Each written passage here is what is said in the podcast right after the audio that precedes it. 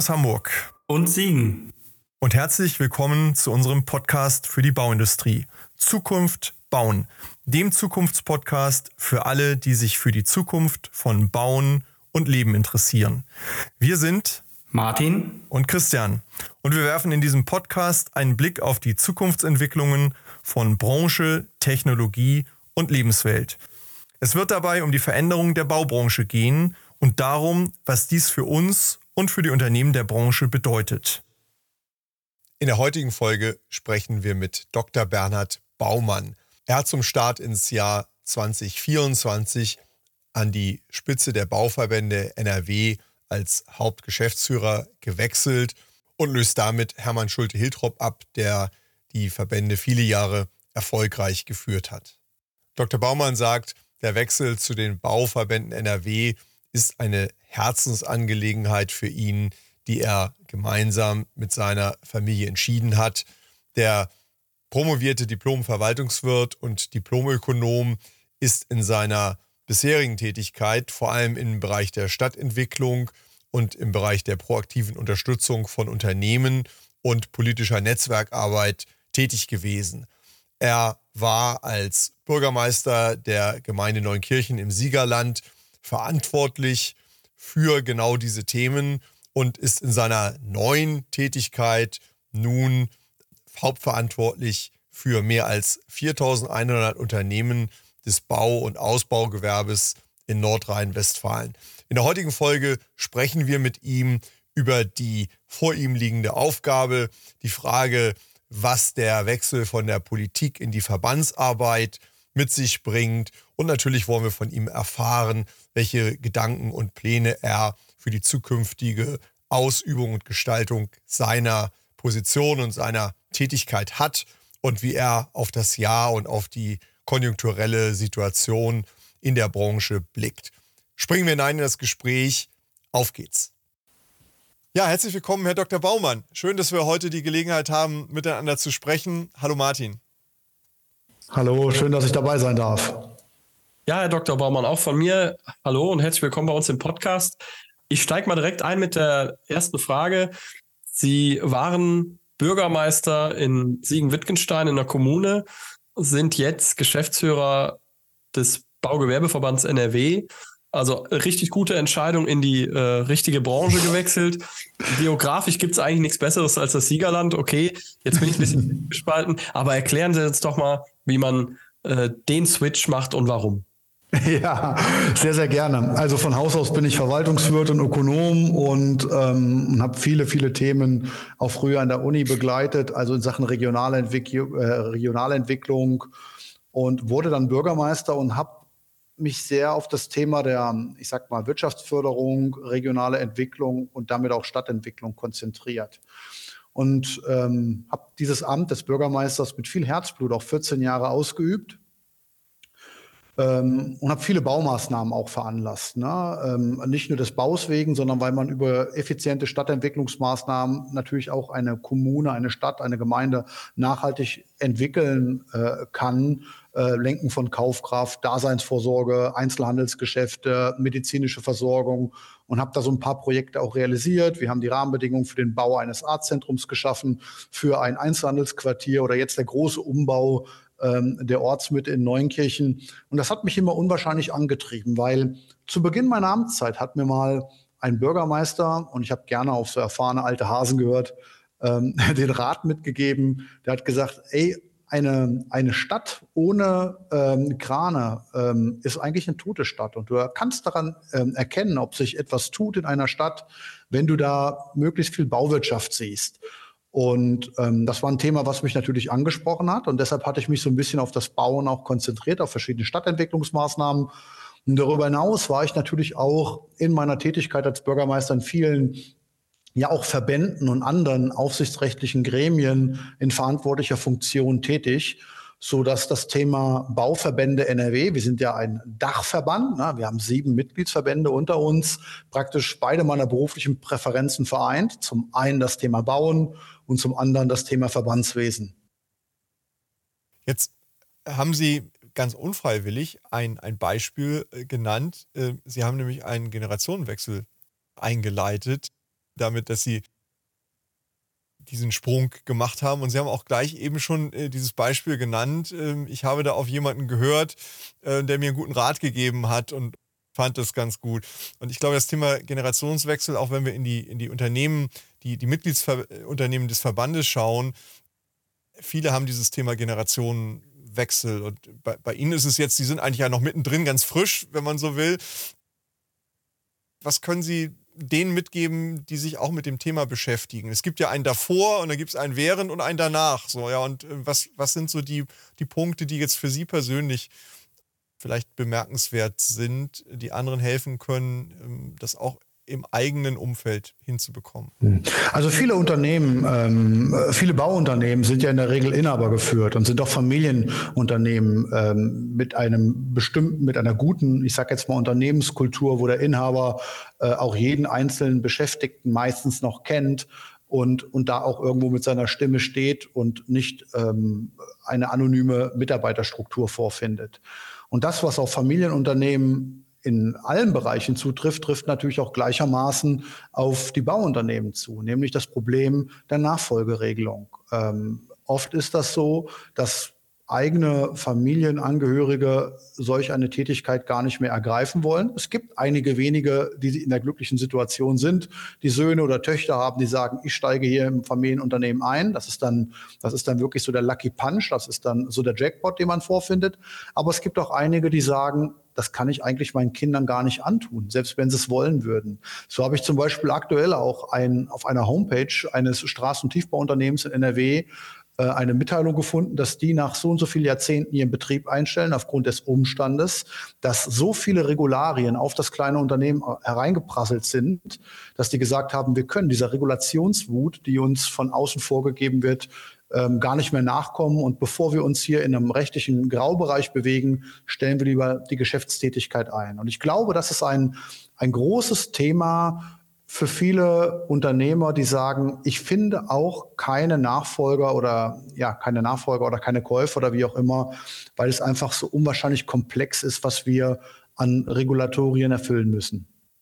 Ja, ja also es ist ja eigentlich ein trauriges Beispiel, ähm, wenn man den Betrieb nicht schließt, weil es betriebswirtschaftlich nicht läuft oder weil man äh, im Lotto gewonnen hat und lieber auf Barbados seinen Lebensabend äh, fristen will, sondern weil in irgendeiner Form Regulatorik einen ausbremst. Ja? Das vor dem Hintergrund, dass egal welche Partei, welcher politischen Couleur sich auf die Fahnen schreibt, ähm, Bürokratie abbrau zu wollen. Wir müssen da, glaube ich, wirklich ins Handeln kommen, was das Thema angeht. Ähm, jetzt haben Sie schon ein Beispiel genannt von einem Unternehmen, wie ist denn so insgesamt die Stimmung bei den Mitgliedsunternehmen? Ja, also man muss tatsächlich sagen, dass die Stimmung sehr ambivalent ist, weil wenn ich von Bau spreche, spreche ich auch wieder nur von der Metaebene der Bau an sich. Ähm, wenn ich jetzt mir den Hochbaubereich anschaue oder den Bereich des Einfamilienwohnhausbaus, da ist die Stimmung natürlich grottenschlecht. Ja. Das wissen wir, wir alle kennen die Zahlen. Ne? Wir wissen auch, dass wir einen Rückgang ähm, an Baugenehmigungen, zumindest im Einfamilienhausbau haben, von ungefähr 30 Prozent. Ähm, wo es ein bisschen besser aussieht, ist natürlich der Bereich des Tiefbaus, Straßen- und Tiefbau. Wir hatten vorhin das Thema der Infrastruktur angesprochen. Was wichtig ist, ähm, genauso wie der Hochbau ist ja auch wichtige Infrastruktur, ähm, da sieht es ein bisschen besser aus. Von daher ist es ein differenziertes Bild.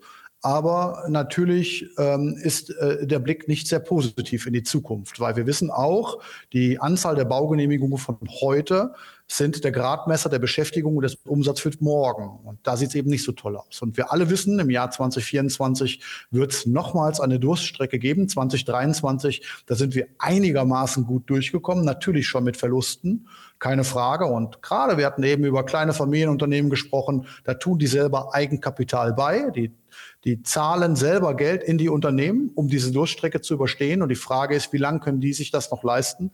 Und wird ähm, am Ende des Jahres 2024 es wieder entsprechend aufwärts gehen? Das ist die große Frage, das große Fragezeichen, was über allen unternehmerischen Entscheidungen momentan wie ein Damoklesschwert schwebt. Jetzt vertritt man ja als Verband die Interessen also die sich, die sich daraus ableiten kann, können wir uns alle denken. Man möchte als Unternehmer Klar. Ähm, eine Perspektive haben und, und die kommen mit Sicherheit auch dann zu Ihnen, zum Verband und sagen, ja, was sie wollen. Und dann ist die Frage, was kann man denn als Verband tun? Wie, wie, wie reagieren Sie darauf? Wie gehen Sie damit um? Also äh, die Aufgaben eines Hauptgeschäftsführers im Verband, die sind ja, oder eines Verbandes als Institution, sind ja auch unterschiedlich. Zum einen sind wir Dienstleister für die äh, Mitgliedsunternehmen. Ja, wir machen rechtliche Beratungen, arbeitsrechtliche Beratungen, natürlich auch bei Arbeitsgerichten etc. Das ist so das, was ich unter dem Thema der Dienstleistung äh, oder unter dem Thema der Dienstleistung subsumieren würde. Wir haben das Thema natürlich auch der betriebswirtschaftlichen Beratung, wenn einer auf uns zukommt und sagt, sag mal, ich habe jetzt ein gewisses Alter, der Blick in die Zukunft ist nicht sehr rosig, ich überlege, meinen Betrieb abzugeben. Ähm, soll ich ihn verkaufen? Was, was empfehlt ihr mir denn? Also, dass wir die betriebswirtschaftliche Beratung machen. Das ist alles, das sind so Themenkomplexe, wo ich sage, das ist so ähm, Betrieb zum Verband gemeinsam mit der Innung, weil wir, die, weil wir Landesinnungsverband sind. Die Innungen sind uns ja nachge, nachgeschaltet. Ähm, darüber hinaus ist ein wichtiges Thema natürlich aber auch die Interessenvertretung. Und ich glaube, das ist das, Herr Haag, was Sie ansprechen, dass wir sagen, wir müssen natürlich auch die Stimmung, die am Bau herrscht, der Landespolitik, weil die Landespolitik ist nun mal unser primärer Adressat. Für die Bundespolitik gibt es eben den Dachverband, den ZDB, den Zentralverband des deutschen Baugewerbes. Und da müssen wir bei der Landespolitik dafür sorgen, dass die Rahmenbedingungen besser werden, damit Bauen sich auch wieder lohnt und Bauen attraktiv gemacht wird. Ja, also dieses Bauen attraktiv machen. Ich finde zum Beispiel der Handwerk oder Entschuldigung, das Handwerk macht das mit dieser Kampagne, finde ich sehr, sehr gut, äh, diese Handwerkskampagne. Ähm, und gleiches gilt ja eigentlich auch für uns im, im Bauhauptgewerbe. Ja. Auch wir bilden ja eigentlich das Rückgrat der Gesellschaft. Ja. Auch im Familienunternehmenbereich nochmal mit einer besonderen äh, Fokussierung auch auf die lokale Bedeutung eines Unternehmens. Und ich glaube, das ist auch nochmal wichtig herauszustellen. Ja, genau. Also wir sind, ähm, wir sind wichtiger regionaler Partner. Wir erfüllen Grundbedürfnisse, sage ich immer. Man vergisst immer, dass der Bau mindestens genauso wichtig ist. Und ich möchte hier keinen anderen Branchen zu nahe äh, treten, aber mindestens genauso wichtig ist wie vielleicht auch die Automobilbranche. Wir haben unwahrscheinlich viel Beschäftigte. Wir erfüllen existenzielle Grundbedürfnisse. Ja, wir, und das ist das, was ich auch immer sage. Gerade wenn wir zu wenig Wohnungen haben, wenn man sich so eine Maslow'sche Bedürfnispyramide anschaut, dann bewegen wir uns ganz, ganz unten. Ein Dach über dem Kopf Kopf ist ein existenzielles Grundbedürfnis. Ja. Das darf nicht vernachlässigt werden. Und wenn wir wissen, ähm, dass die Politik äh, die sich mal vorgenommen hat, jetzt rede ich von der Bundespolitik, 400.000 Wohnungen pro Jahr zu schaffen. Ähm, diese Zahl hat die sich ja auch nicht irgendwo abgeleitet, sondern oder nicht irgendwie selbst erfunden, sondern die hat sich äh, hoffentlich valide abgeleitet aufgrund von Bedarfen, die in der Bevölkerung existieren.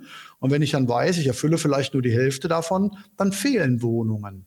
Und diese Kalkulation, diese Hochrechnungen wurden ja irgendwann mal getätigt, als wir noch keine Ukrainer in Deutschland hatten. Das kam ja noch erschwerend hinzu. Und das, damit will ich nur sagen, mit erschwerend hinzukommen, dass sich diese Nachfrage noch mal ähm, ähm, noch oder die Nachfrage noch mal stärker und aktiver wird und ähm, ich will nicht von Verteilungskämpfen sprechen oder dergleichen, aber das ist schon ein soziales Risiko, wenn man weniger Wohnungen zur Verfügung stellen kann, als eigentlich benötigt werden. Mhm. Also ich glaube gerade, Sie haben das Beispiel der Automobilindustrie gebracht. Wir können auch überleben, wenn wir mal ein halbes Jahr auf ein Auto warten müssten oder verzichten müssen, aber mit einer Wohnung wird das schon schwieriger, ne? gerade wenn ich an Familien mit Kindern denke.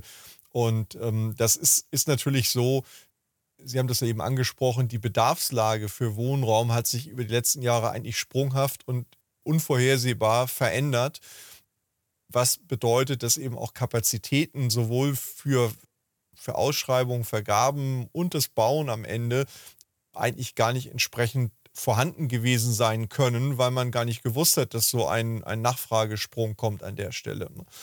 Also das, das, Martin, ich weiß nicht, wie du das einschätzt, aber das ist ja auch eine Situation, wo wir mit mal über Nacht praktisch und eben äh, Produkte praktisch nachgefragt werden, die eben nicht äh, in einer Fabrik mit Hochfahren der Stückzahl mal kurz ähm, ja. produziert werden können, sondern eben in, in mhm. sehr komplexen Dimensionen und regional äh, auf Deutschland verteilt eben gebaut werden müssen. Ja, das, da stimme ich dir voll und ganz zu, wobei ich muss da ergänzen, wir fahren eigentlich seit Jahrzehnten sehenden Auges mit gleichem Tempo auf einen Abgrund zu und bauen keine Kurven, was das angeht. Also es gibt Studien noch und nöcher, dass die Produktivitätsentwicklung der, der Bauwirtschaft in den letzten 30 Jahren nicht signifikant nach oben gegangen ist. Der Bedarf an Bauinvestitionen, egal ob Wohnungsbau, Infrastruktur, Brücke und Co., aber jedes Jahr weltweit vor allen Dingen steigt. Heißt also, mit der gleichen oder geringeren Anzahl an Menschen müssen wir eigentlich mehr umsetzen. verändern aber unsere Technologien, mit denen wir arbeiten, im Verhältnis relativ wenig. Also wir bauen ja viele Sachen noch genauso wie vor 25 Jahren. Der Bagger ist ein bisschen anders, aber es ist immer noch ein Bagger. Ähm, und dann kommen natürlich solche, solche Effekte, wie jetzt die Zuwanderung aus der Ukraine, die kommen natürlich dann auf ein eh schon sehr, sehr gespannte Situation, was die Auslastung angeht, obendrauf. Und dann kollabiert natürlich ganz schnell das System. Das ist im Prinzip das gleiche wie Corona-Krise mit Lieferketten ähm, und so weiter und so fort. Also wir bewegen uns eh, was unsere Effizienz angeht, schon am Anschlag. Und dann kommen so Punkte. Wobei ich immer noch glaube, diese Punkte müssen wir auch irgendwie abfedern. Wir müssen vor allen Dingen in der tieferen Ebene nochmal gucken, wie können wir denn insgesamt unsere Effizienz, unsere Effektivität steigern. Das liegt nicht alles bei den Bauunternehmen selber. Da geht es auch viel um Planen und Bauen, da geht es viel um Vergabeprozesse, um Genehmigungsprozesse. Aber es sind viele kleine und große Stellschrauben, die erstmal dafür sorgen, dass wir eigentlich die normale Nachfrage gesund decken können, ohne dass die Leute die ganze Zeit am Anschlag arbeiten. So ist das, zum, am Anschlag arbeiten. Sie haben es richtigerweise eben gesagt, Herr Professor Ferger. Ähm, das Thema Fachkräftemangel ist natürlich eins, was vor der Bauwirtschaft definitiv nicht Halt macht. Und deshalb werben wir auch dafür, äh, dass die Unternehmer, die jetzt vielleicht eine Auftragsflaute haben oder die wenn sie es noch nicht haben, wird sie kommen, auch ihre Mitarbeiter halten, weil wir wissen auch ganz genau, wenn die Leute abwandern, wenn wir Leute ähm, oder wenn die Leute entlassen werden, die kehren in der Regel nicht zurück. Ähnliches haben wir doch aus der Gastronomie ja. erlebt. Ich hatte gestern Abend noch ein gutes Gespräch gehabt mit einem Gastronomen, der mir sagte, ich kann hier einfach nicht mehr so oft aufmachen, das Personal fehlt mir.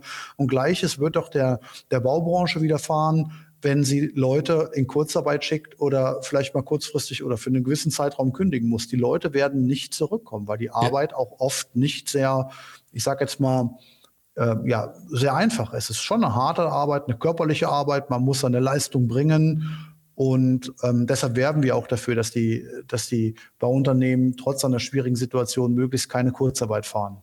Also ich kann das, ich kann das nur unter, unterstreichen. Wir haben das ja auch ähm, aus der Krise 2008, 2009 gelernt, wo eben auch äh, ja doch viele Unternehmen Personal abgebaut haben über alle äh, Branchen hinweg und äh, schon damals im Grunde gemerkt haben, die kommen nicht zurück. Also im Grunde ja auch in eine ähm, in einen fallenden Nachwuchs hinein. Demografisch konnte man das auch da schon ablesen. Das ist, glaube ich, ganz wichtig und ein guter Ratschlag, ähm, solange es geht, auch an den Mitarbeitern festzuhalten. Sie werden so schnell nicht wiederkommen und wer jetzt abbaut, der macht sich auch für die Zukunft nicht zum Wunscharbeitgeber. Das muss man auch, glaube ich, so sehen. Mhm. Und wir sind ja hier in einer Branche, wir haben es gerade eben äh, angesprochen, der Bedarf geht uns nicht aus. Also die Nachfrage nach ähm, Bauleistungen, die, die verzögert sich, die wird anders verteilt, aber sie, sie geht nicht weg. Ja, Brücken ja. müssen saniert werden, Wohnungen müssen gebaut werden, Straßen müssen saniert Also das bleibt. Wer also der Branche gewogen ist, trotz all der Herausforderungen, ich glaube, der wird dort immer eine sichere Zukunft äh, finden. Denn wenn wir nicht mehr bauen, das ist so ein bisschen wie mit den Kränen, Sie haben es vorhin gesagt, wo sich kein Kran mehr dreht, da, da passiert auch nicht mehr viel. Und wenn wir in Deutschland nicht mehr bauen, dann haben wir, glaube ich, ganz andere Probleme. Ja. Äh, und dann läuft hier gar nicht mehr viel.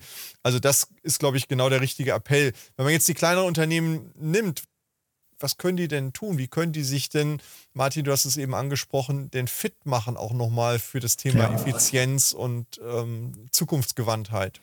Ja, das eine ist natürlich, äh, Dreh- und Angelpunkt ist natürlich auch das Personal. Vielleicht nochmal zwei Zahlen, die nochmal untermauern, was wir gerade miteinander besprochen haben.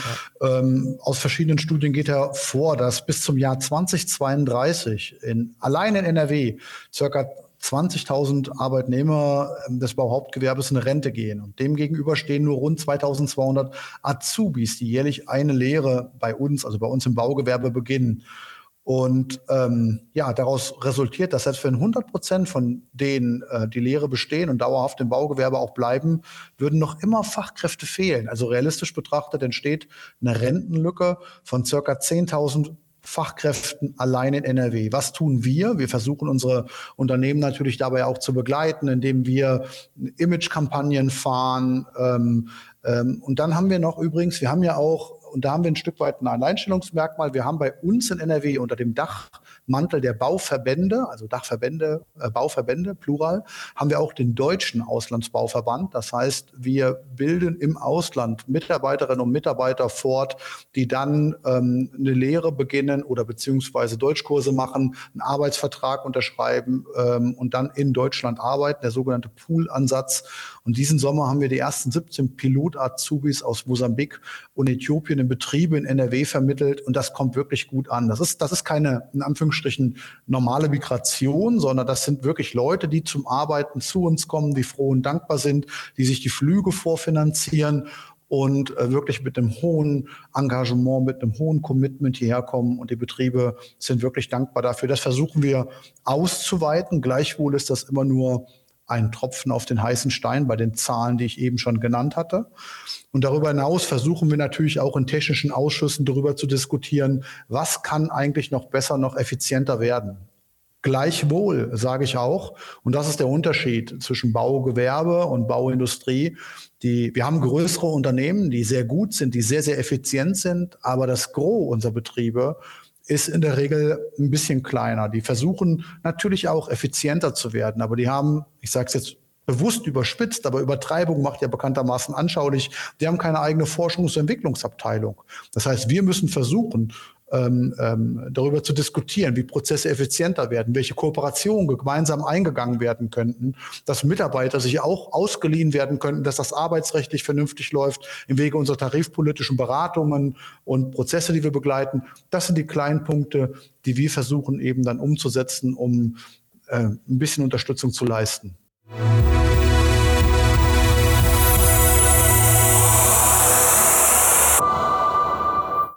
Stelle ein kurzer Hinweis in eigener Sache für diejenigen unter unseren Zuhörern, die sich gerade in ihrem eigenen Unternehmen mit relevanten Zukunftsfragen befassen und die deren Ausgestaltung und die Umsetzung von Lösungen beschleunigt und ergebnisorientiert für den Erfolg vorantreiben wollen. Sprechen Sie gern Martin Ferger für Themen zu Lean, BIM, Digitalisierung und Prozessoptimierung über www.ferger-consulting.de und mich, Christian Haag, zu strategischer Transformation, Strategie, Führung und Sparring für Top-Entscheider über www.christianhaag.de an. Im Rahmen dieses Podcasts, aber auch darüber hinaus, tragen wir gern als Speaker in Präsenz oder online zur Inspiration Ihres Publikums im Rahmen Ihrer Veranstaltungen bei.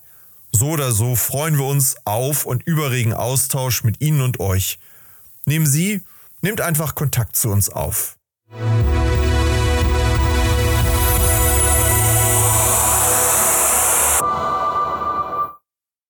Also ich finde den Punkt nochmal ganz wichtig, auch Martin, wir haben es auch schon öfter diskutiert, dieses Zusammenarbeiten auch. Ich glaube, das wird in der Zukunft noch sehr viel wichtiger werden, weil diese, diese Themen zu stemmen mit Verbänden, aber auch mit anderen ähm, äh, Unternehmen in Partnerschaft, ist, glaube ich, ein Lösungsansatz, weil es ist ja in der Tat so, die, die Themen alleine zu machen, da fehlt oft in erster Linie schon mal die Manpower, dann fehlt oft das Geld, es fehlen unterm Strich einfach die Ressourcen, das ähm, in Tiefe und Breite so hinzukriegen, wie es oft notwendig ist.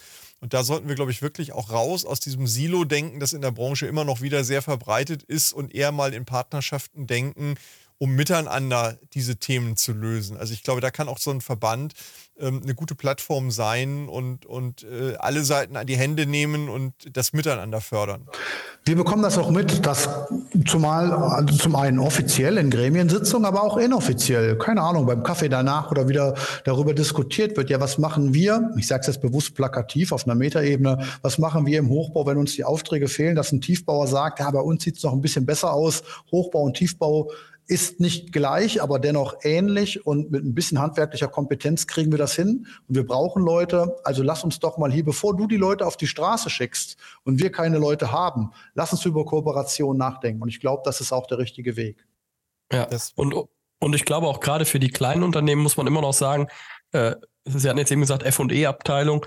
Mhm. Ähm, wir haben aber auch die Möglichkeit, sag ich mal, Hands-on-Innovationen zu nutzen. Also wo ich vielleicht auch gar keine F&E brauche, sondern wirklich mit kleinen Dingen einen Schritt nach vorne machen kann, ähm, die dann auch in, im Projekt direkt ankommen. Also da bin ich auch zum Beispiel der Meinung, dass man auch auf diesen großen Tagungen und Kongressen wo vielleicht die Unternehmen auch gar nicht hingehen. Aber wenn sie davon hören würden, wird denen suggeriert, dass der Rest schon so weit ist, dass man gar nicht mehr anfangen sollte mit dem Thema, zum Beispiel BIM oder Digitalisierung. Wobei man sagen muss, viele der Vorträge da spiegeln halt auch nicht das Standardprojekt des Großunternehmens wider.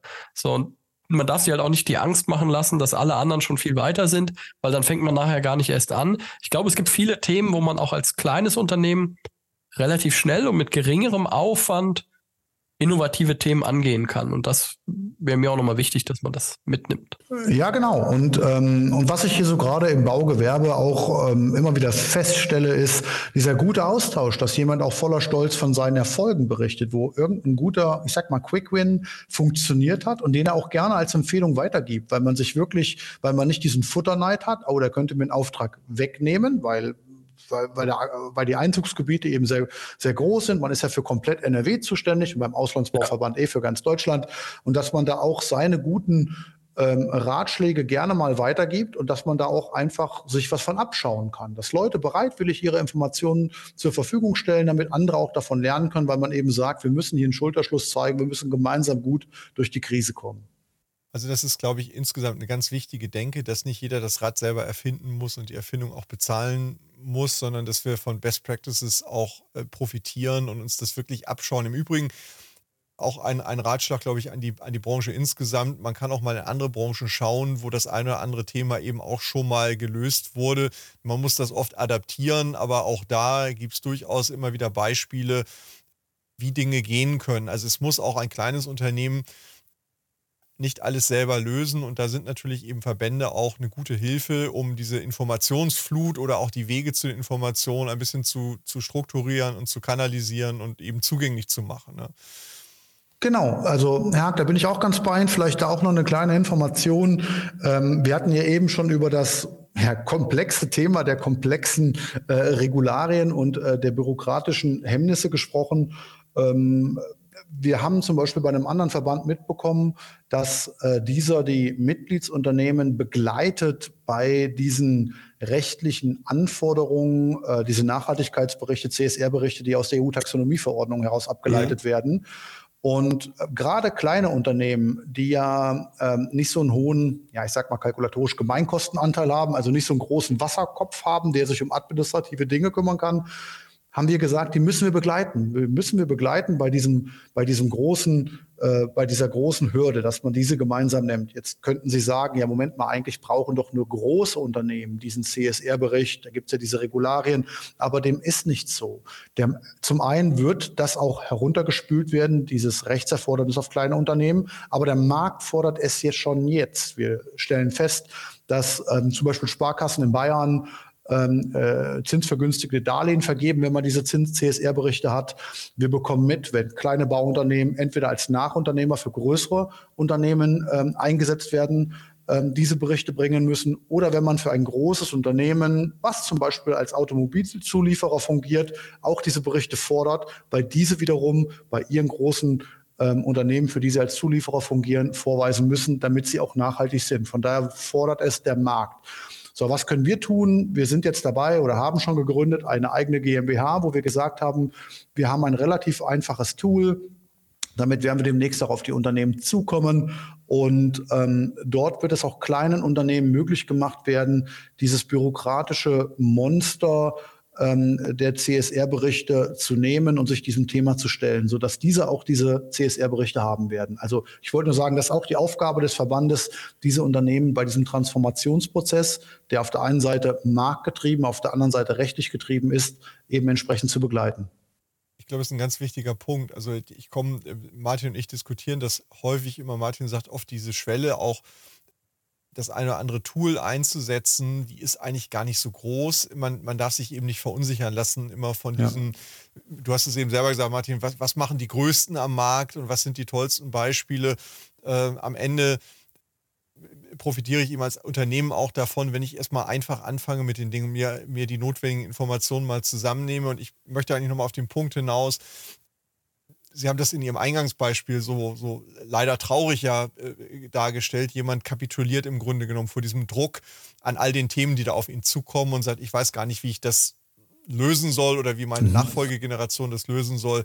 Und ich glaube, wir müssen in der Branche in die Offensive kommen. Wir sollten nicht eine Strategie fahren und sagen, wir verteidigen uns gegen all die Dinge und machen möglichst wenig von all dem, dass wir uns so durchmogeln, sondern wir sollten versuchen zu sagen, was steckt denn für uns da, da drin? Sie haben eben ein gutes Beispiel genannt, ich kriege vielleicht irgendwo vergünstigte Kredite, ich werde vielleicht irgendwo gelistet als Lieferant und kann äh, arbeiten, wenn ich bestimmte Dinge mache. Dann muss ich mich damit beschäftigen, was muss ich dafür denn leisten und welche Chancen ergeben sich da drauf, welche Türen können sich öffnen und glaube, äh, Martin, wir haben es oft diskutiert, du sagst immer so schön, auch der Dachdecker macht schon BIM, wenn er irgendwo ähm, elektronisch erfasst, ähm, welches Material er wo verbaut hat. Wir müssen die Dinge proaktiv sehen. Wenn ich wenig Personal habe, dann ist ja jede Entschlackung eines Prozesses innerbetrieblich, jedes vermiedene Stück Papier eine Chance, mit den vorhandenen Mitarbeitern auszukommen oder mit den vorhandenen Mitarbeitern am Ende auch produktiver mehr machen zu können das heißt, ich appelliere auch nochmal, und das ist ja auch das, was die Verbände dann im, im Grunde auch äh, ihren Mitgliedsunternehmen klar machen können, geht die Themen offensiv an, sucht nach den Chancen, die in diesen Themen stecken und holt euch die Hilfe ähm, bei denen, die vielleicht die eine oder andere Thematik schon ausprobiert haben, wie es gehen kann und wie man es im eigenen Unternehmen eben auch machen kann. Da sind natürlich Verbände auch eine, ein wunderbarer äh, Multiplikator für äh, Best Practices.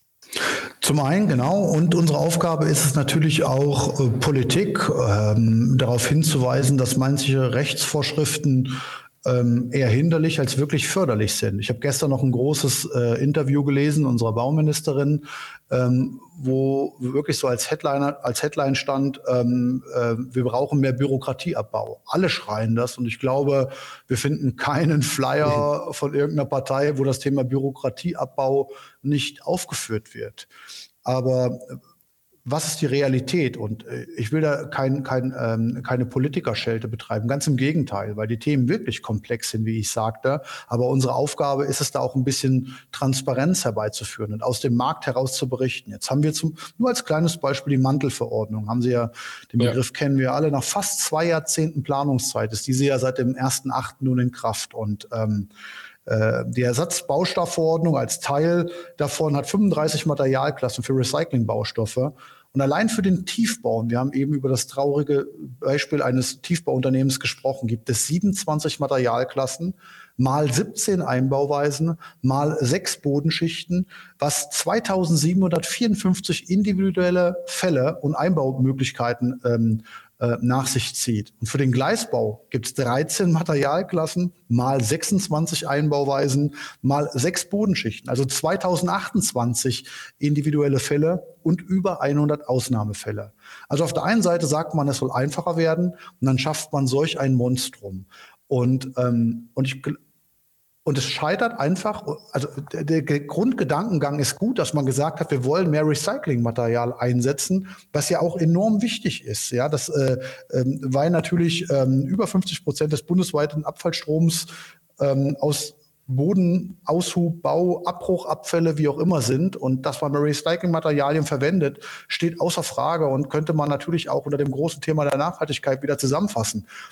Und das würden ja auch alle wollen.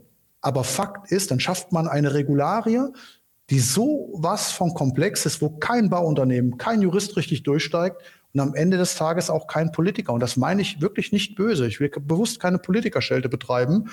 Aber wir müssen hier den Unternehmen helfen. Und wie kann man helfen? Indem man das sogenannte Abfallende schafft, indem diese ganzen Materialklassen eben nicht mehr als Abfall deklariert sind.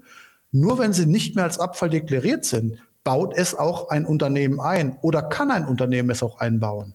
Ein Unterne eine, eine Kommune beispielsweise, wenn die eine Maßnahme ausschreibt, wird die nicht zulassen, dass Abfall eingebaut wird, weil der, weil der Baudezernent, der Bauabteilungsleiter, hinterher die Haftung genommen werden kann. Also durch eine einfache Regularie oder durch eine komplexe Regularie kann man durch ein, eine komplexe Regularie kann man durch einen einfachen Zusatz, in dem das Abfallende definiert wird, auf einmal anwendbar machen, dass sie auch zum Erfolg kommt und wir nämlich demzufolge eine, zu einer höheren Recyclingquote kommen. Und das ist unsere Aufgabe, die Unternehmen zum einen dabei zu begleiten, ähm, wie es funktionieren kann, aber auch bei der Politik dafür zu werben, dass die Rechtsvorschrift auch wirklich ihr Ziel erreicht, was man erreichen wollte, nämlich zum höheren Verbau von Recyclingmaterial.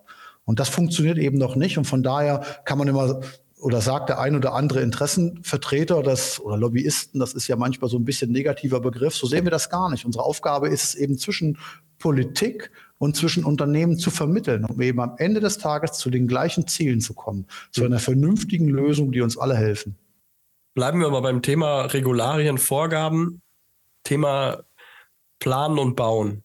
Wir sind ja. in Deutschland ja da schon etwas speziell, dass wir das sehr radikal trennen in den meisten Fällen. Wenn ich jetzt mit großen Bauunternehmen spreche, sind die alle Befürworter davon zu sagen, wir müssen das auflösen und mehr Richtung Design und Bild gehen. Also, dass die Baufirmen früher mit an den Tisch kommen, in den Planungsprozess mit einbezogen werden. Wie sehen das denn im Verhältnis die Kleinen? Ja, die kleinen Unternehmen haben natürlich auch ein Stück weit zu Recht die, die Angst, dass sie bei diesen Prozessen komplett außen vor gelassen werden und nur noch als Nachunternehmer von größeren Unternehmen gehandelt werden können. Von daher ähm, kann ich den Grundansatz verstehen. Wir wollen planen und genehmigen ähm, äh, in, eine, in, ein, in eine Hand geben, damit es einfach effizienter und schneller geht. Auf der anderen Seite darf das eben nicht zum Nachteil unserer Unternehmen, der Baugewerbeunternehmen hinterherlaufen, mhm. dass die nur noch als verlängerte Arme hinterher fungieren, weil auch diese wirklich gute Kenntnisse haben von ihren einzelnen Gewerken, die sie eben entsprechend mit einbringen. Und ja. ich glaube, man wäre auch gut beraten, diese Unternehmen, die eben diese Kompetenzen in ihren eigenen Gewerken haben, im Vorfeld auch mit zu involvieren. Ja, ich glaube, das orientiert sich aber als Parallelität zu den Projekten, in denen man arbeitet, auch in dem Prozess. Also ich glaube, für das Einfamilienhaus ist es trotzdem sehr, sehr hilfreich, wenn die Architekturplanung und zum Beispiel das Rohbauunternehmen mhm. in frühen Stadien zusammenarbeitet ähm, und dann ist das, glaube ich, auch kein Thema, wo dann ansonsten ein Großunternehmen dazwischen, weil das einfach nicht das Projekt für die ist. Also ich glaube, da wird sich für alle eine Lücke finden, sich da zu etablieren, weil ich einfach grundsätzlich glaube, dass das Know-how der ausführenden Unternehmen auch in den Planungsprozess rein muss. Und ich glaube, da gibt es ja. viel, das auch in den kleinen Projekten oder mittleren Projekten so zu machen. Ja. Also ich finde es natürlich äh, sehr gut, das Know-how der bauausführenden Unternehmen im Vorfeld mit reinzubringen, weil oft ist es ja so, und das meine ich auch nicht böse, dass entsprechende Planungsbüros zwar die Kompetenz der Planung haben, aber sich hinterher doch nochmal die Rückkopplung holen müssen von der, von der Bauausführung, was funktioniert genau. und was eben nicht funktioniert. Da bin ich ganz bei Ihnen. Und wir haben ja dann immer die Paradebeispiele. Ich habe gestern noch mal in einer großen Zeitung äh, einen Artikel gelesen, ähm, habe ein bisschen neidisch nach China geschaut. Den Artikel werden Sie kennen, wo eine große Autobahn nach nur wenigen Jahren ähm, in Betrieb genommen wurde, die, die ähm, wie viele Brücken waren es gleich? Klar, Moment, ich schaue parallel. Die 109 Brücken und 16 Tunnel hat. Und das war eine ganz kurze Planung und Ausführungszeit, wo man sagt, warum ist das in Deutschland nicht möglich? Ähm, natürlich, klar, jede Regularie hat ihren Grund und da gibt es auch Leute, die diese Themen nachfragen. Aber ich glaube einfach, dass diese Vielschichtigkeit der Beteiligungsprozesse bei den Regularien ähm, so komplex geworden ist, dass sie einfach zu viel Zeit ins Land ziehen lassen. Ähm, ja, ich denke nur mal an die Rahmendetailbrücke, wo ich ja, ja. auch ähm, jeden Tag gerne drüber fahren würde, wenn es sie denn geben würde. Ja, das glaube ich. Wenn Sie jetzt, Sie haben gerade gesagt, Blick in die Zukunft, das ist, glaube ich, so der, der gute, die gute Überleitung zu, zur nächsten Frage. 2024, was glauben Sie, wie stehen die Unternehmen diesem Jahr, was jetzt ja anbricht, gegenüber? Man hat so von manchen Unternehmen das Gefühl, das ist eine Angst da, von anderen ist wieder ein Gegenteil. Wie ist so der Ausblick? Wie schätzen Sie den ein, der Unternehmen aufs Jahr 2024?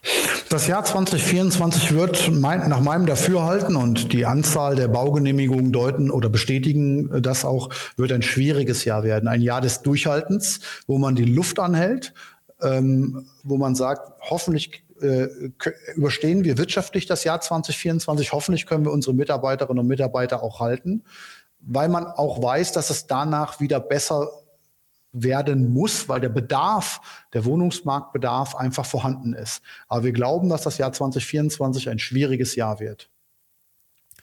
Wenn man noch ein Stück weiter in die Zukunft schaut, jetzt jetzt stehen wir äh, zu, zur Wende und, und Sie sind auch neu eingestiegen in diese Position. Man schaut so voraus. Was sind für Sie für die nächsten Jahre die strategischen Themen? Ich will da gar keine Zahlen nennen, aber was sind für die zwei, drei, vier, fünf Jahre, was auch immer man in der persönlichen Glaskugel dann lesen kann? Ähm, was sind so die, die Linien, die Sie sehen, die Sie zeichnen? Welche Themen kommen da oder welchen Themen fühlen Sie sich da auch verbunden? Ja, also wir werden uns natürlich darüber unterhalten müssen, dass Unternehmen sich auch weiterhin irgendwo engagieren, in Gremien, in Innungen, in Verbänden oder ähnlichen. Weil es gibt viele Unternehmen, die sagen, boah, ich habe hier so viel zu tun, ich muss das nicht unbedingt tun. Aber ich glaube, dass das richtig und wichtig ist. Und wir haben eben schon darüber gesprochen. Stichwort Kooperation, Schulterschluss zeigen, starker Auftritt gegenüber Politik, ähm, ähm, Kooperation untereinander, Austauschen, Ausleihen von Mitarbeiterinnen und Mitarbeitern, äh, Themen gemeinsam voranschieben. Ich glaube, es wird auch eine neue oder es wird dazu führen müssen, dass wir ähm, geänderte Rahmenbedingungen vorfinden. Ähm, wir fordern ja beispielsweise auch einen neuen KfW-Fördertopf für Bestandsbauten, ähm, wir diskutieren über eine Senkung der Grunderwerbsteuer. Das sind alles so Themen äh, bezüglich von Rahmenbedingungen, die sich verändern müssen. Ich glaube auch, dass entsprechende Fördermittel dafür geben wird, gerade auch für Kommunen etc., weil wir stellen ja immer wieder in diesen äh, Berichten der Gemeindeprüfanstalten etc. fest, dass die ganzen Kommunen, denen es ja wirklich wirtschaftlich schon sehr schlecht geht, ähm, dass die auch einen herben Verlust oder ähm, einen Kahlschlag an deren Infrastruktur haben. Also allein zur Daseinsvorsorge, dass man eine entsprechende Infrastruktur in den Kommunen hat. Damit meine ich nicht nur den Tiefbau, sondern auch den Hochbau. Wenn ich mir äh, Schulgebäude anschaue, wenn ich mir äh, Dorfgemeinschaftshäuser anschaue oder andere Versammlungsstätten, Sporthallen, dann weiß ich, da liegt einiges im Argen. Da wird es sicherlich Fördermittel für geben müssen. Und ich glaube, dass das auch die Politik erkannt hat und eben jetzt schauen muss, wie können wir diese Themen in der Form ähm, äh, stemmen. Und wir als Verband haben diese Aufgabe, das auch natürlich äh, voranzutreiben, bei der Politik auch äh, diese Bedürfnisse auch nochmal vorzutragen.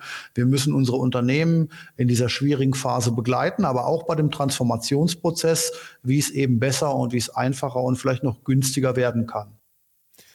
Jetzt geht mir noch ein Gedanke durch den Kopf. Sie, Sie haben ja den Wechsel von Bürgermeisteraufgabe, die Sie lange bekleidet haben, ich glaube 14 Jahre äh, ja, genau. in Neuenkirchen gemacht. Wenn Sie, wenn Sie eine Lehre oder einen guten Ratschlag aus diesen 14 Jahren nur mitnehmen dürften in die neue Position, welchen würden, welche, welche oder welche Erkenntnis, welche wäre das?